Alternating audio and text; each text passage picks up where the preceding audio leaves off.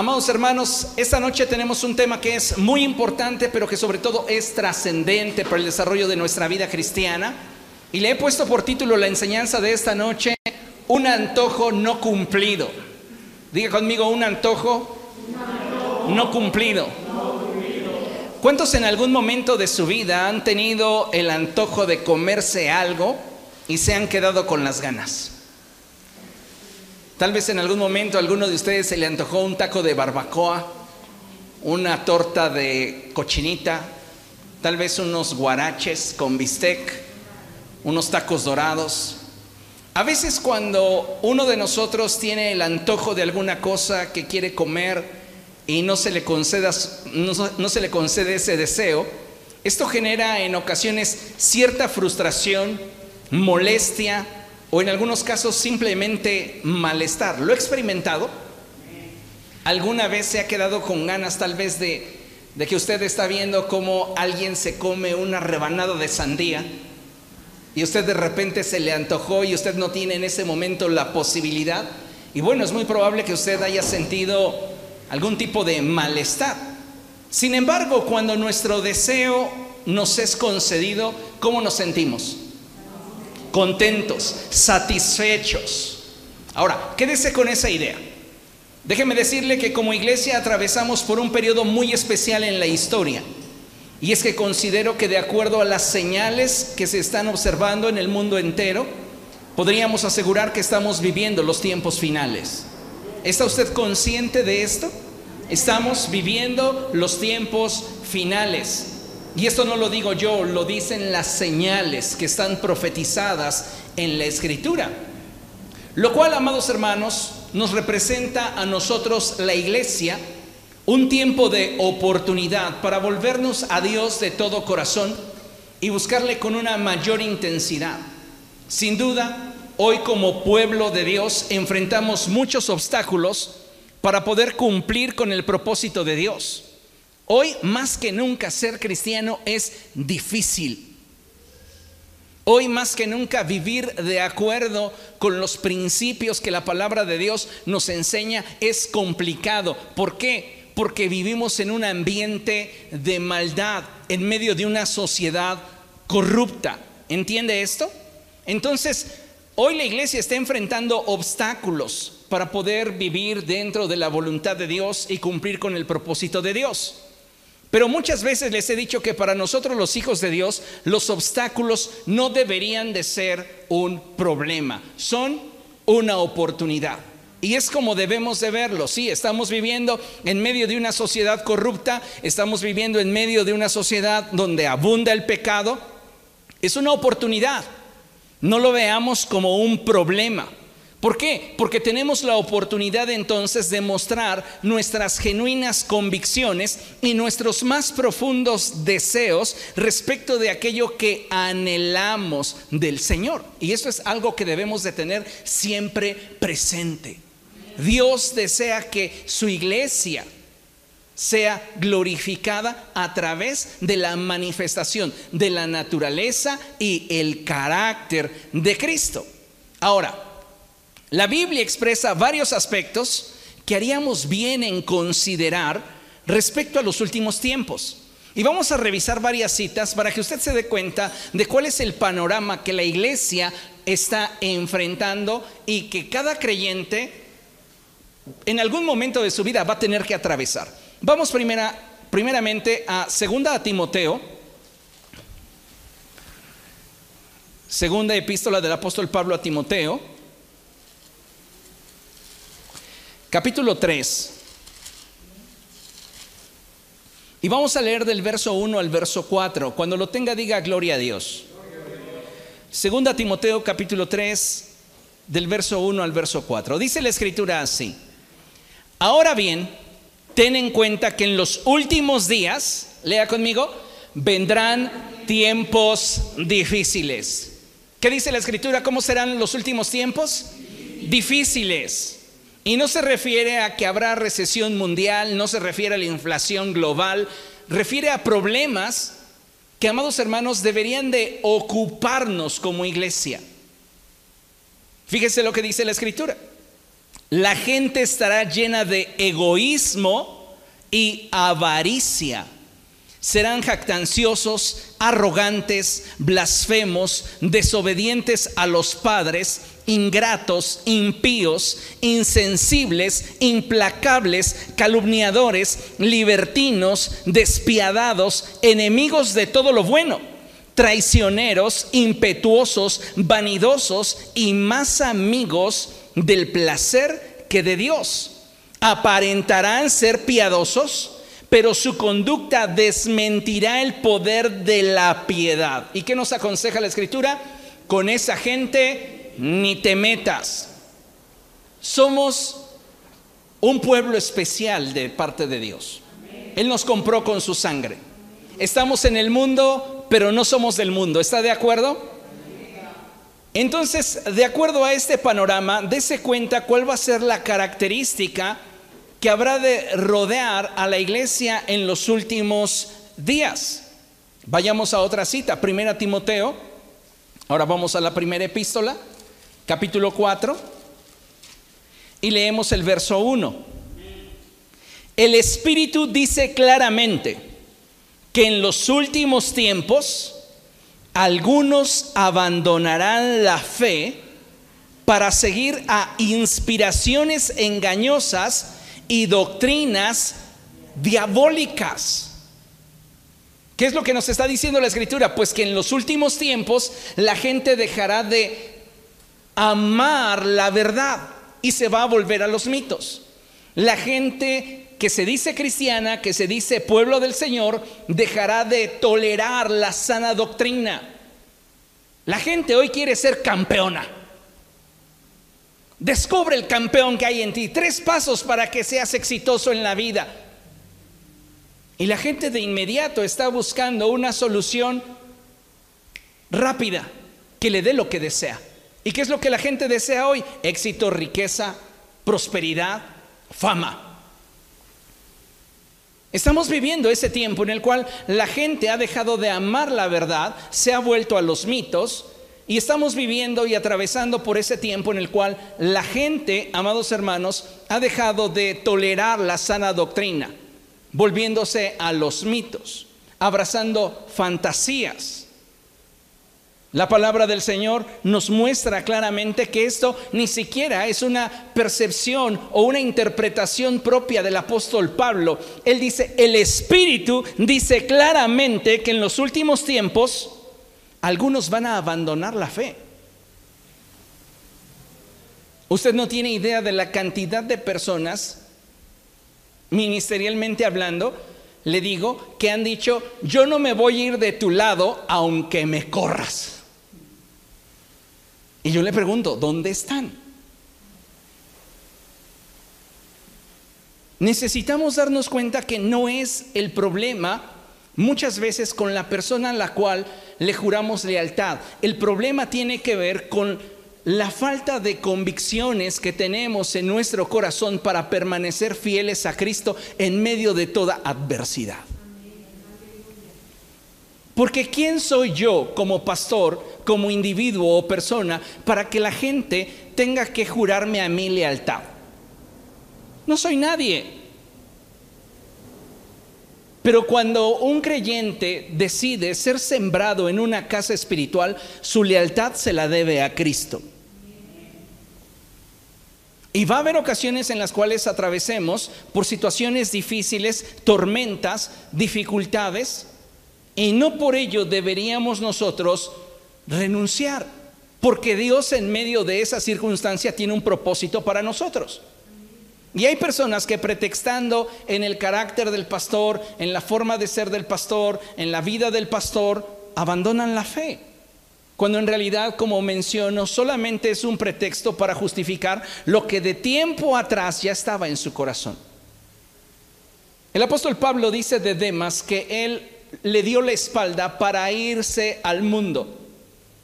Esto no fue una situación que se dio de semanas, tampoco de meses, posiblemente durante mucho tiempo Demas estuvo en un conflicto en cuanto a su compromiso con la fe. no le satisfacía el mensaje que él estaba predicando. ¿Por qué? Porque este principio se estaba dando en él. No estaba tolerando la sana doctrina. Él quería una vida más liviana, más ligera, no con tantos compromisos, no con tantas fronteras. Y al final de cuentas lo que había en su corazón fue lo que se manifestó. Ya llevamos dos aspectos bien importantes de cómo será la sociedad en los últimos días. Veamos otra declaración bíblica. Segunda epístola del apóstol Pedro. Segunda de Pedro, capítulo 3. Y vamos a leer los versos 3 y 4. ¿Lo tiene? Dice la palabra del Señor, ante todo deben saber que en los últimos días vendrá gente burlona, que siguiendo sus malos deseos se mofará. ¿Qué hubo de esa promesa de su venida? Nuestros padres murieron y nada ha cambiado desde el principio de la creación. Lo que el apóstol Pedro nos está diciendo es que en los últimos días la gente dejará de amar la segunda venida de Cristo. Dejará de confiar en que Dios cumplirá su promesa. Y lo que hoy nosotros tenemos por tardanza, para Dios es misericordia, porque no quiere que ninguno de nosotros perezca. Veamos otra y última expresión bíblica respecto a este punto para tener un panorama amplio de la forma en la cual la iglesia habrá de enfrentar un panorama social en la recta final de los tiempos. Judas. Vamos a la epístola de Judas y leemos los versos del 17 al 19. Y dice la escritura de la siguiente manera.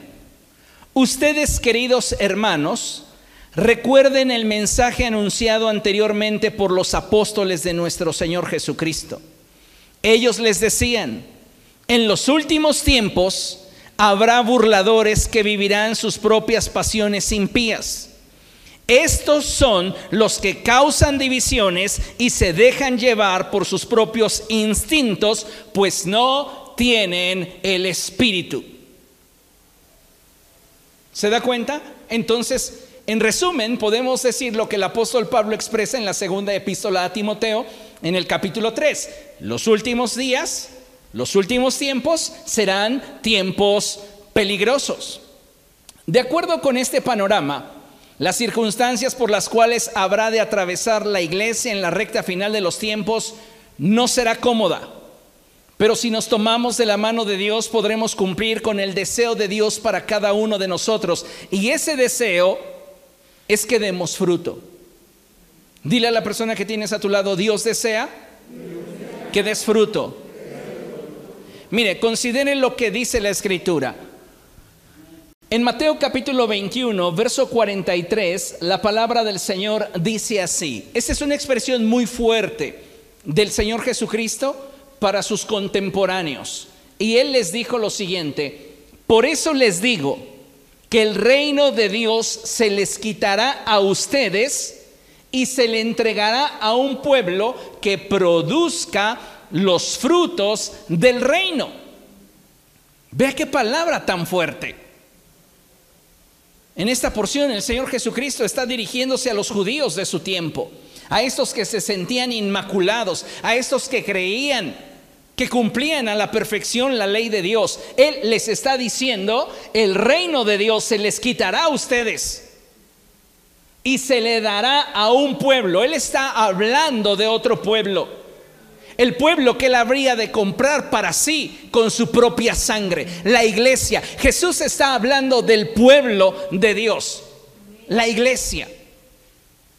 Ustedes que practican la ley, y lo pongo entre comillas, no están dando fruto. Y como no están dando fruto, el reino de Dios se les quitará a ustedes y se le entregará, diga conmigo, a la iglesia. A la iglesia. A la iglesia.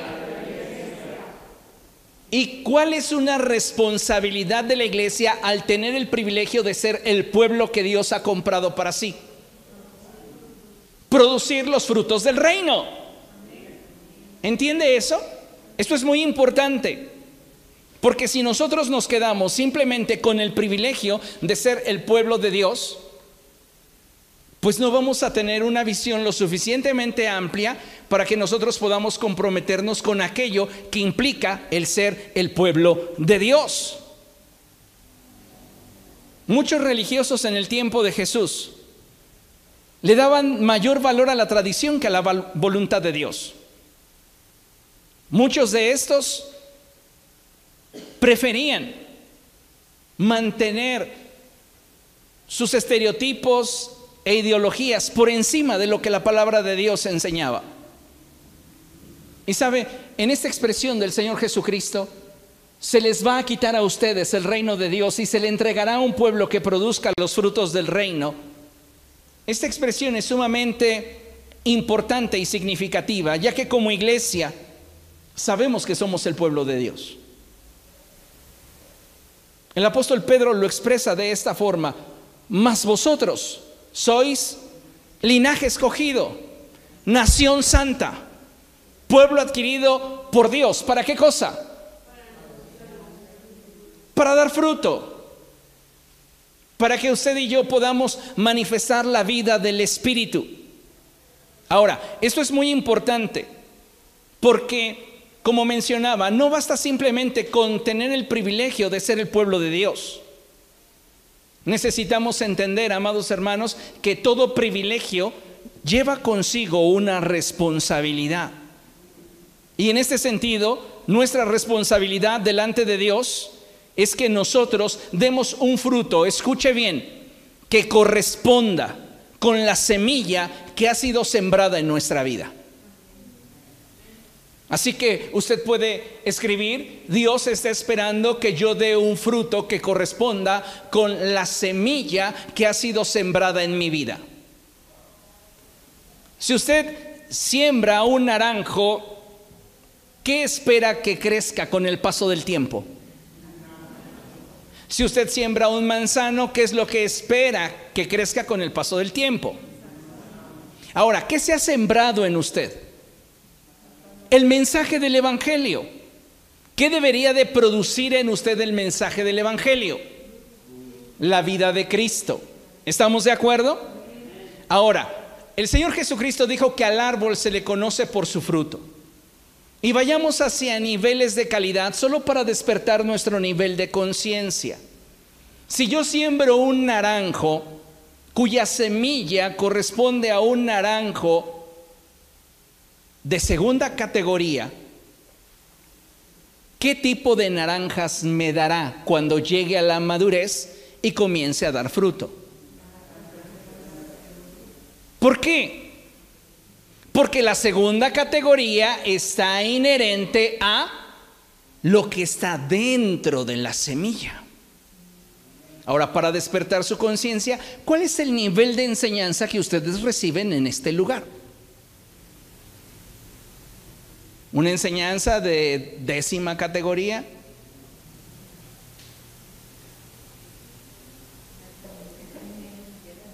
No me responda, usted respóndase a sí mismo.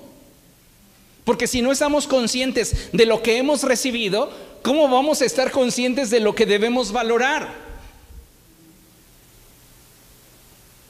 ¿Qué tipo de enseñanza recibimos? ¿Cuál es el nivel de la enseñanza? ¿Cuál es la profundidad de la enseñanza? Esto es importante para que entonces yo pueda tomar conciencia de lo que he recibido y de esta manera corresponder. ¿Comprende?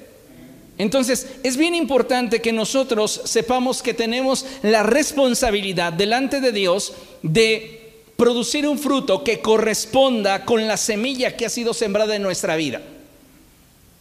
En cuanto a naturaleza y calidad. ¿Quién va a ser responsable de esas almas a las cuales cada semana solamente se les inculca que en ellos hay un campeón? Y asisten constantemente a su iglesia porque se sienten identificados con el mensaje, pero no van más allá de que son campeones, de que son exitosos, de que en ellos hay potencial ilimitado como para emprender y hacer todo lo que ellos quieren. ¿Quién es el responsable ante Dios de la calidad de la semilla que es sembrada en una vida? Dígalo sin miedo. El pastor. El pastor es el responsable. Yo soy el responsable del nivel de enseñanza que les transmito. Yo soy el responsable ante Dios de los principios que establezco en sus vidas para que ustedes puedan crecer con base en la semilla que yo estoy depositando en sus vidas. Semana a semana, reunión a reunión, enseñanza a enseñanza, predicación a predicación. Yo soy el responsable delante de Dios de la semilla que estoy sembrando en ustedes. Yo pudiera simplemente remitirme a enseñarles que hay un campeón en ustedes. Y le puedo asegurar que si utilizara yo esa clase de mensajes, tendríamos más gente. Pero no fui llamado por Dios para decirles que hay un campeón en ustedes. A veces todo lo contrario. Decirles que no somos dignos del amor de Dios. Tal y como lo expresa el apóstol Pablo, y él dice que Cristo vino a morir por los pecadores de los cuales Él es el primero. Y si yo estoy en esta posición y Dios me ha concedido el hablarle a usted, no es porque yo haya descendido del cielo, es simplemente porque Dios así lo dispuso. Pero la palabra, amados hermanos, es algo que no podemos negociar, es algo que no debemos de cambiar ni adulterar. Si la palabra nos exhorta, si la palabra nos confronta, si la palabra nos trae luz, tenemos que recibir la semilla que de Dios procede. ¿Entiende? ¿Y quién es el responsable entonces de administrar esa semilla? El pastor.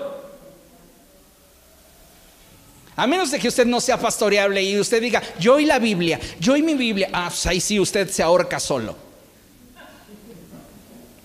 Pero déjeme decirle que si usted es esa clase de creyente que me honra en cuanto a la posición que tengo en su vida y me respeta como una autoridad espiritual, Usted al brindarme ese privilegio en su vida, me hace a mí responsable de la forma en la cual yo estoy edificando su vida en aspectos de la fe. Por eso muchas veces les he dicho, a ustedes les conviene obedecer. Porque cuando usted obedece la instrucción directa del pastor para solucionar alguna situación en su vida, para llevar a cabo alguna cosa en la cual usted necesita dirección, el responsable es el pastor porque usted se está moviendo simplemente bajo autoridad. ¿Comprende? Hay una enorme responsabilidad sobre el pastor. Y necesitamos entender que si bien la responsabilidad del pastor es la de seleccionar la semilla y sembrarla, un sembrador salió a sembrar, él escogió sus semillas, ¿comprende? Es responsabilidad de nosotros ser una buena tierra. Porque una parte de esa semilla puede ser que haya caído junto al camino. Y vinieron las aves de los cielos y se la comieron. Otra parte cayó en terreno pedregoso y comenzó rápidamente a germinar, pero cuando salió el sol se secó y no alcanzó a dar fruto. Otros tantos de nosotros tenemos un corazón semejante a esa semilla que cayó entre espinos. Y los afanes de la vida, las preocupaciones, ahogaron la semilla. Pero otra parte cayó en buena tierra y esa rindió un fruto al 30, al 60 y al 100 por uno. El pastor es responsable de seleccionar la semilla. Tú eres responsable de preparar tu corazón. ¿Comprende? Entonces, de acuerdo a lo que hemos estado hablando, surge una pregunta obligada. ¿Estaremos dando el fruto correspondiente a la gracia recibida de parte de Dios.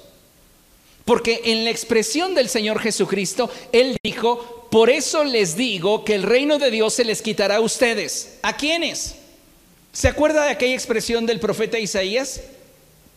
Este pueblo de labios me honra, pero su corazón está lejos de mí. Bueno, pues todos estos que estaban con Jesús, que se creían cumplidores de la ley, están escuchando estas palabras de parte del Señor, que les dice, el reino de Dios se les va a quitar y se le va a dar a otro pueblo.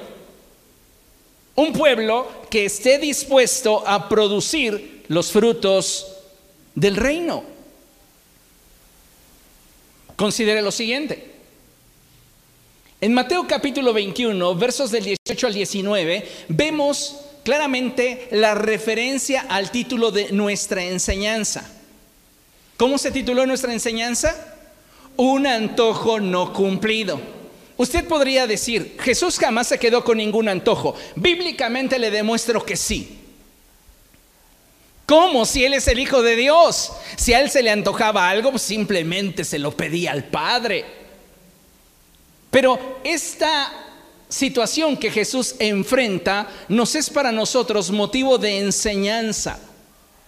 Porque vea lo que la Escritura enseña. Mateo capítulo 21, versos del 18 al 19 dice así. Muy de mañana, cuando volvía a la ciudad, tuvo hambre. ¿Alguna vez usted en la mañana se le ha antojado así, pero antojado de veras una guajolota? ¿Cómo se me antoja una torta con un tamal? Un atole de champurrado, aunque se me suba el azúcar. ¿Qué se le suele antojar a usted en la mañana?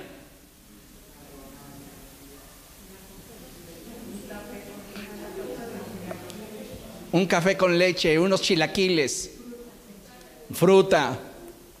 Muy bien, son, son ustedes de mi equipo. Bien, entonces fíjese qué es lo que la escritura nos está mostrando. Muy de mañana, cuando Jesús volvía a la ciudad, tuvo hambre. Él va caminando y de repente ve a lo lejos una higuera que tiene muchas hojas. Diga conmigo, muchas hojas. Y entonces surge dentro de él, aunado a que tiene hambre, un antojo. ¿Qué se le antojó? Un higo. Entonces dice Jesús, ah, una higuera, qué buena onda. Se me antojó muchísimo un higo. Y él se desafana de los discípulos, se aparta de ellos y se acerca a la higuera y comienza a buscar un higo pero no encontró nada más que hojas. Y naturalmente se decepciona. Y entonces le dice a la higuera, nunca más vuelvas a dar fruto. Y dice la escritura que al instante se secó la higuera. El Señor Jesús tuvo un antojo que no se le cumplió. Un higo. Tal vez semanas después comió todos los que quiso. Pero el punto es hablar del momento. El momento en el cual Jesús se encuentra deseando un higo. Y no hay. A veces como hijos de Dios, no nos hemos dado cuenta, no hemos llegado a ese nivel de conciencia para entender que el deseo de Dios por nosotros es intenso. Dios te desea intensamente. En el corazón de Dios hay un ardiente anhelo, escuche bien, por deleitarse en el fruto que Él espera que tengamos. Es decir, nosotros somos de una forma figurada semejantes a la higuera. Y Dios que nos anhela y nos desea tanto, se acerca a nosotros porque tiene antojo de deleitarse, satisfacerse en el fruto que se supone deberíamos tener. Pero muchas veces lo que encuentra en nosotros solo son hojas.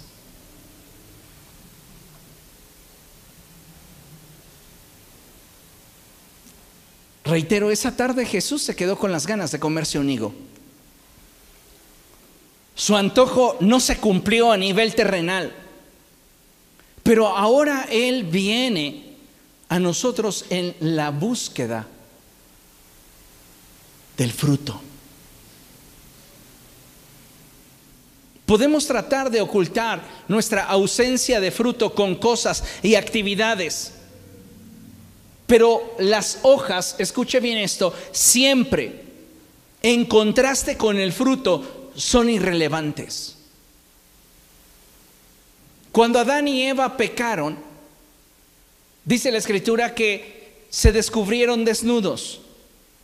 Y lo primero que hicieron fue tratar de cubrirse con hojas de higuera. Muchos de nosotros tratamos de cubrir delante de Dios nuestra vergüenza con acciones, con actividades, pero que en contraste con el fruto que Dios está pidiendo de nosotros, las actividades y las acciones no tienen relevancia alguna. Por eso la escritura dice cosas como estas. En aquel día muchos me dirán, Señor, Señor, en tu nombre profeticé, en tu nombre eché fuera demonios, en tu nombre sané enfermos. Actividades, acciones que en contraste con el fruto que debería de habernos caracterizado, pierden valor. ¿Cuál es el fruto, amados hermanos, que el Señor está encontrando en nosotros?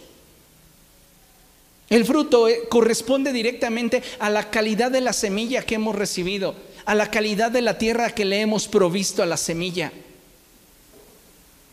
Una es responsabilidad del pastor, otra es responsabilidad completamente nuestra. Porque es probable que estemos siendo sembrados con buena semilla pero las condiciones de nuestro corazón no son las idóneas como para que crezca. ¿Entiende eso? Y entonces el pastor está cumpliendo con su nivel de responsabilidad, pero yo no estoy cumpliendo con el mío. Y al yo no cumplir con mi nivel de responsabilidad, entonces estoy abortando el propósito de Dios para mi vida.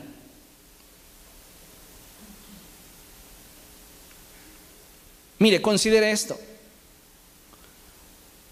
para que como pueblo de Dios podamos dar el fruto que el Señor espera de nosotros, debemos estar dispuestos a morir a nosotros mismos y permitirle al Espíritu Santo que Él gobierne y manifieste su vida a través de nosotros.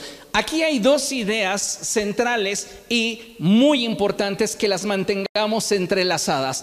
La primera es que si queremos dar fruto, un fruto de acuerdo a lo que el Señor está esperando de nosotros, debemos morir. Y dos, debemos dejar que el Espíritu Santo gobierne y manifieste su vida a través de nosotros. Y vamos a fundamentar esta expresión en dos pasajes bíblicos. El primero de ellos es Gálatas capítulo 5. Vamos allá, Gálatas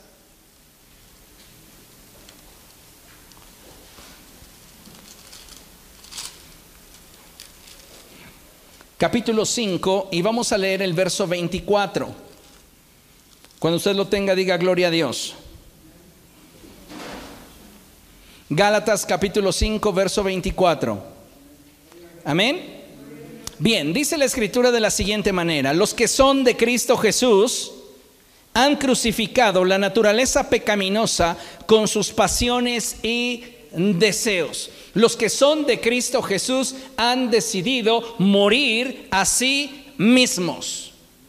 Pero para dar el fruto que Dios espera de nosotros, de acuerdo a la semilla que ha sido sembrada en nosotros, no basta simplemente con el hecho de que nosotros estemos dispuestos a morir a nosotros mismos.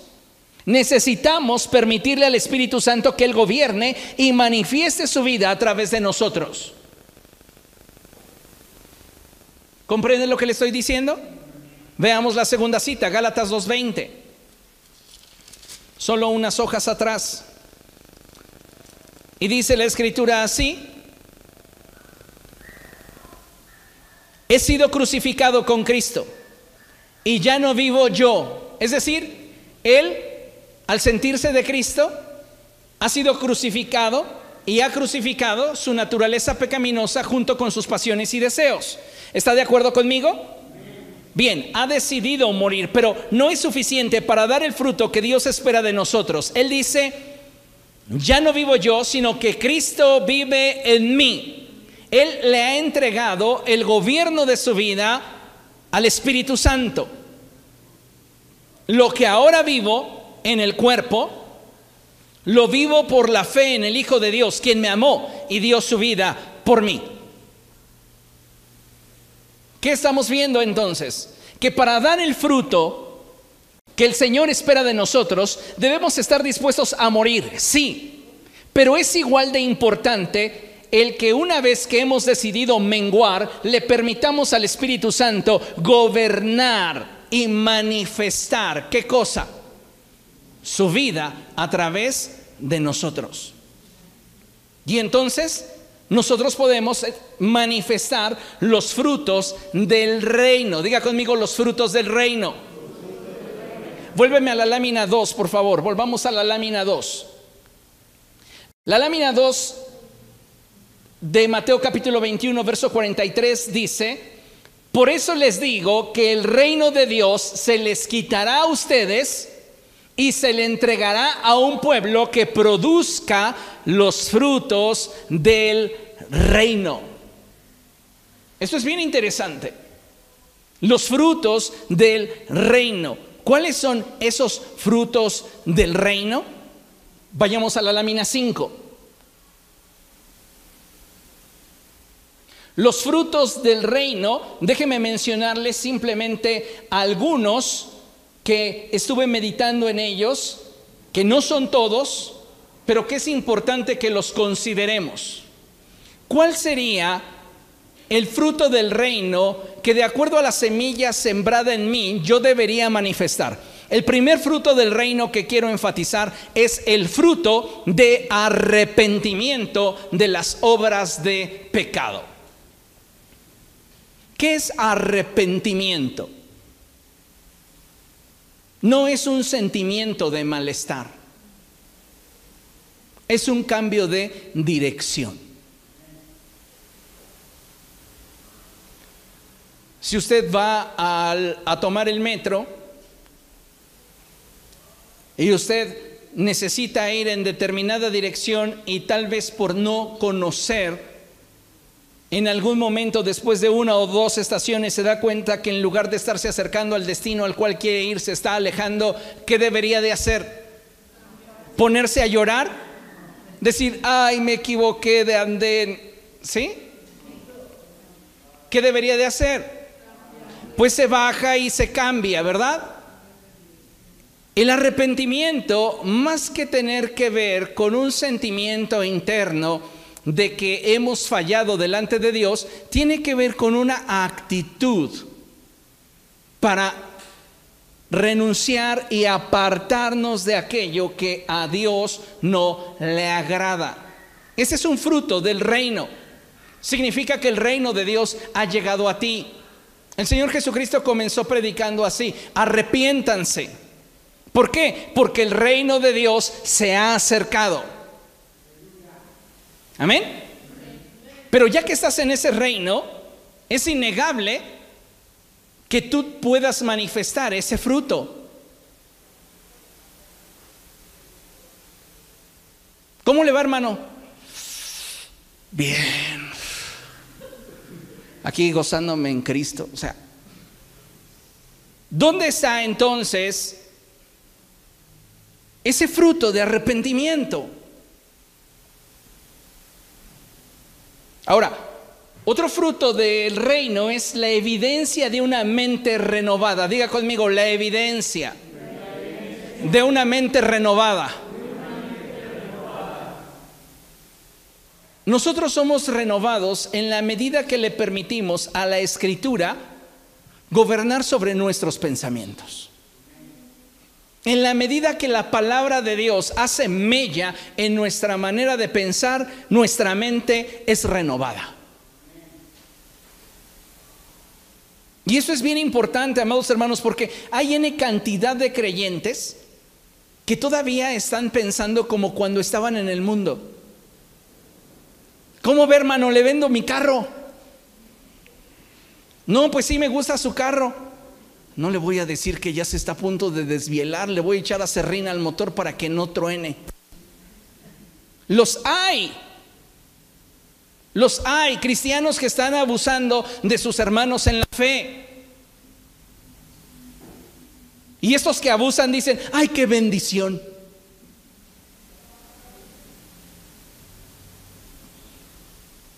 Esto no es fruto de una mente renovada.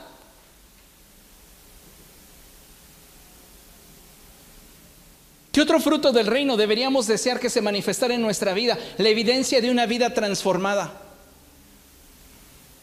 ¿Se acuerda usted de un corito muy antiguo que decía que como una llaga podrida era mi vida? Y tirado entre la basura, ¿tú me encontraste? Pues algunos siguen allí. Claro, ninguno de ustedes. Pero hay personas que están dentro de la iglesia por tradición, no por convicción. Y si yo quiero producir los frutos del reino, necesito dar evidencias de que mi vida ha sido transformada.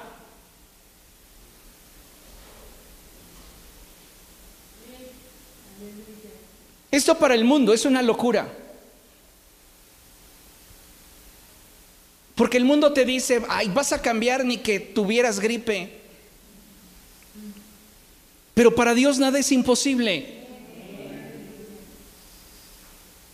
Y nosotros, la iglesia, tenemos la responsabilidad de dar el fruto que corresponde con el nivel y calidad de semilla que se ha puesto en nosotros. Entonces debemos de dar evidencias de una vida transformada. ¿Qué otro fruto del reino deberíamos de manifestar? Certeza de salvación. ¿Estás seguro que eres salvo? No me respondas. Quédate tú con tu respuesta, pero vuelvo a preguntar, ¿estás seguro que eres salvo? ¿Sabe? Cuando yo era niño, Hubo una ocasión que jamás voy a olvidar de la forma en la cual fui confrontado en silencio personal con mi condición, siendo niño. Yo tendría aproximadamente, ya hace muchos ayeres, entre 8 y 10 años. Y yo recuerdo que en esa ocasión, ese domingo, vino un hombre que muchos de ustedes conocen, vino a esta iglesia y él es Manuel Bonilla. Y una ocasión, esa ocasión que él vino, me encontró en esa esquina donde estaba yo ahí paradito simplemente viendo todo, y él se acercó a mí y muy gentilmente me preguntó, hijo, ¿ya le entregaste tu corazón a Jesús? Sas, yo me quedé así, o sea, no como el, o sea, de, o sea, no sabes quién soy, o sea, soy el huérfano del pastor. No, no, no, no, yo no respondí eso. Simplemente con su expresión, hijo, ¿ya le entregaste tu corazón a Jesús? Yo sentí el peso del cielo sobre de mí. Y créame que si alguien me incomodó para que tiempo después yo le entregara mi vida a Cristo, fue esa simple expresión. A veces usted viene a la iglesia y dice, oye, el pastor me cayó muy gordo, me aventó muchas pedradas. Es el Espíritu Santo incomodándonos. Porque de entrada, reitero, ni siquiera el pastor está en la condición de juzgar tu vida. Pero Necesitamos como pueblo de Dios entender que sin Cristo nada podemos hacer. Y si algo debería de marcar ese fruto del reino es nuestra certeza de la salvación. ¿Eres salvo o no eres salvo? Así de simple. Ay, es que no sé, el fin de semana me porté muy mal. ¿Quién sabe si ya Dios me borró de su lista? O sea,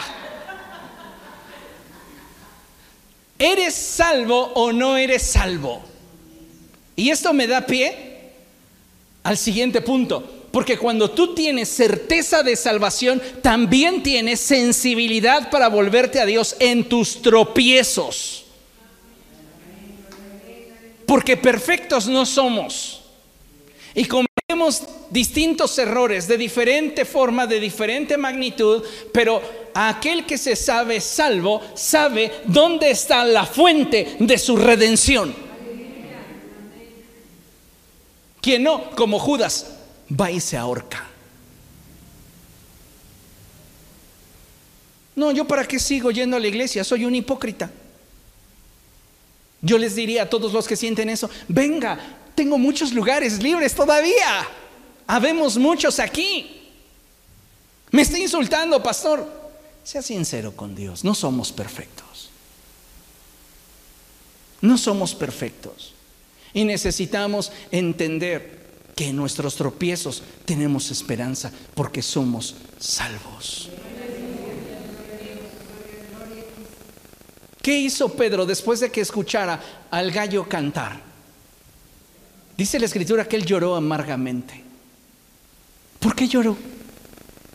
Porque vino convicción sobre su vida de lo que había perdido, de a quien había traicionado, de lo que había hecho de forma inadecuada en su vida y eso produjo en él un quebranto profundo que cambió su naturaleza.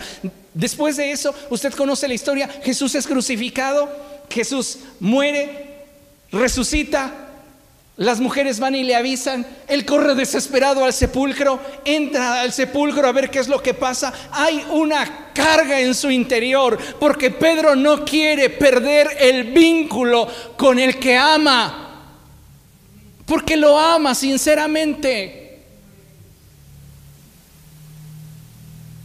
Y tan es así que cuando Pedro está pescando y dice, pues ya, yo creo que no tengo esperanza, no, no me va a dar otra chance el Señor Jesús. Y él dice, ¿saben qué? Pues yo no, yo no la armo para esto de la predicada. Me voy a pescar. Se va a pescar está con otros discípulos y de repente llega Jesús a la orilla. Y dice, ¡hey muchachos! Y Pedro está en lo suyo. Pero de repente uno de ellos dice, es el Señor. ¿Qué hace Pedro? Se cubre. Porque se siente indigno y es cuando vemos la restitución de Pedro. Él no fue como Judas a colgarse. Él tenía la esperanza de ser restituido. Los frutos del reino, amados hermanos, deseable sería que tuviéramos una vida cristiana perfecta. Pero en realidad necesitamos de Dios a cada paso.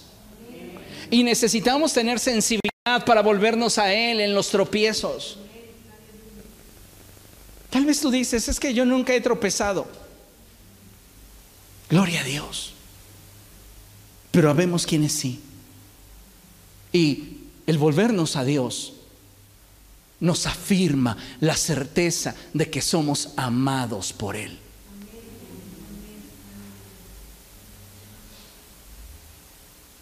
¿Qué otro fruto del reino necesitamos manifestar? El de consagración y santificación personal. Uno es consecuencia de otro. Necesitamos consagrarnos a Dios y permitirle a su Espíritu gobernar sobre nuestra vida, intimar con el Espíritu para que Él nos santifique. Pero esto no va a suceder si no hay voluntad de parte nuestra. ¿Comprende? ¿Qué más necesito? Una vida llena y dirigida por el Espíritu Santo. Necesitas una vida llena y dirigida por el Espíritu Santo. Hacer actividades por hacer actividades no llena el corazón. Necesitamos una vida llena y dirigida por el Espíritu Santo. Solo entonces vamos a vivir en la plenitud y el gozo de Dios. ¿No lo decía así el salmista que un espíritu noble me sostenga? Necesitamos como pueblo del Señor recurrir a Dios para mantenernos firmes. ¿De qué manera? Muriendo a nosotros mismos y tomando la decisión de cederle el gobierno de nuestra vida al Espíritu Santo. Y entonces habrá evidencia del carácter de Cristo en nosotros. Ya no será el carácter de los Vázquez, de los López, de los Jiménez, de como usted se apellide. Ahora será el carácter de Cristo.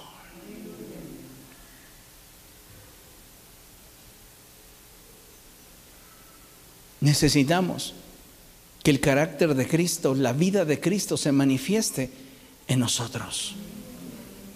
Y eso solamente vendrán en la medida de que Dios gobierne en nuestra vida. ¿Comprende? Qué importante es que como pueblo del Señor hoy estemos entendiendo que Él nos anhela celosamente y está acercándose a nosotros buscando un fruto que corresponda con la semilla que ha sido sembrada en nosotros. Que no se quede con el antojo una vez más. Él está buscando un fruto en ti que le satisfaga, en el cual deleitarse. ¿Cuántas veces les ha sucedido que tal vez usted se acerca a un árbol frutal y ese árbol frutal no fue bien cuidado, no fue bien eh, abonado, vitaminado, protegido de la plaga, no fue bien regado? Y las peras que ofrece están así bien chiquititas. Y usted las muerde y dice, bueno, pues al menos algo natural y se queda con la mitad de la mordida en el paladar porque está sequísimo. ¿No le ha pasado nunca? Ojalá nunca le pase, pero a mí ya me pasó. Entonces, que no sea esa clase de fruto la que el Señor encuentre en nosotros, ni hojas. Que haya un fruto apetecible. Que el Señor pueda decir, puedo acercarme confiadamente a la vida de mi hijo fulano, de mi hijo sutano, de mi hijo perengano, y voy a encontrar un fruto que me satisfaga, en el cual me voy a deleitar. Eso es lo que necesitamos tener en mente para que el Señor encuentre en nosotros su plenitud, y su satisfacción. Amén. Concluimos con el pasaje de Juan capítulo 15, verso 16. Y dice la palabra del Señor, algo que jamás debemos de perder de vista, y es que no lo escogimos nosotros a Él, Él nos escogió a nosotros y nos comisionó para que fuéramos, lea conmigo, y diéramos fruto un fruto que perdure. Tú eres esa higuera. No dejes a tu Señor con el antojo del fruto que Él espera recoger en tu vida. Necesitamos entender esta verdad para entonces disponer cada uno de nuestros días ante Él para que Él pueda tomar ese fruto que desea de nosotros. Amén. Póngase de pie y vamos a orar.